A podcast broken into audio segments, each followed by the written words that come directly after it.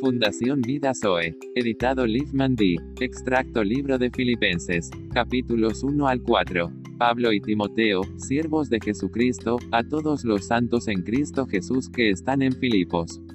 Gracia y paz a vosotros de Dios nuestro Padre y del Señor Jesucristo. Doy gracias a mi Dios siempre que me acuerdo de vosotros, siempre en todas mis oraciones rogando con gozo por todos vosotros por vuestra comunión desde el primer día hasta ahora en el Evangelio. Estando persuadido de esto, que el que comenzó en vosotros la buena obra, la perfeccionará hasta el día de Jesucristo. Como me es justo sentir esto de todos vosotros por cuanto os tengo en el corazón. Todos vosotros sois participantes conmigo de la gracia porque Dios me es testigo de cómo os amo a todos vosotros con el entrañable amor de Jesucristo.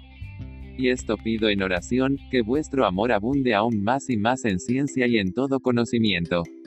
Para que aprobéis lo mejor, a fin de que seáis sinceros e irreprensibles para el día de Cristo, llenos de frutos de justicia que son por medio de Jesucristo.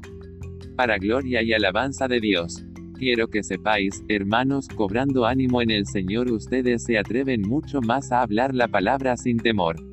Algunos, a la verdad, predican a Cristo por envidia y contienda, pero otros de buena voluntad.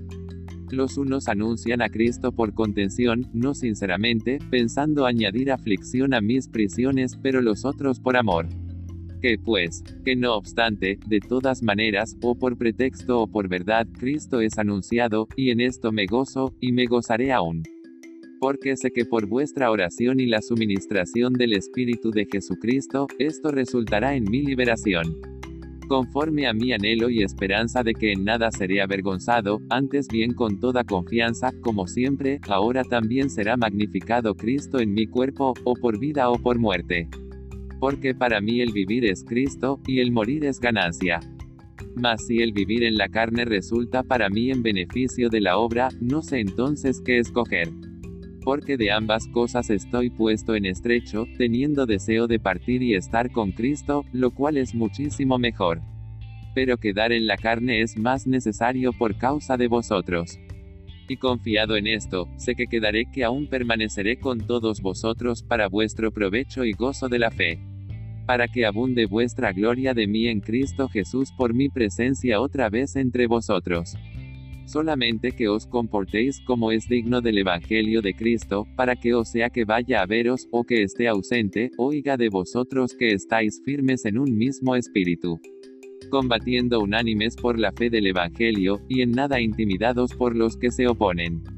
Porque a vosotros os es concedido a causa de Cristo, no solo que creáis en Él, sino también que padezcáis por Él. Teniendo el mismo conflicto que habéis visto en mí, y ahora oís que hay en mí.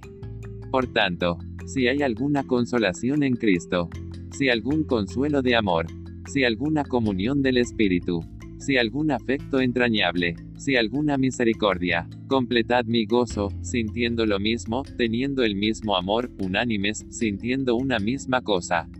Nada hagáis por contienda o por vanagloria, antes bien con humildad, estimando cada uno a los demás como superiores a él mismo.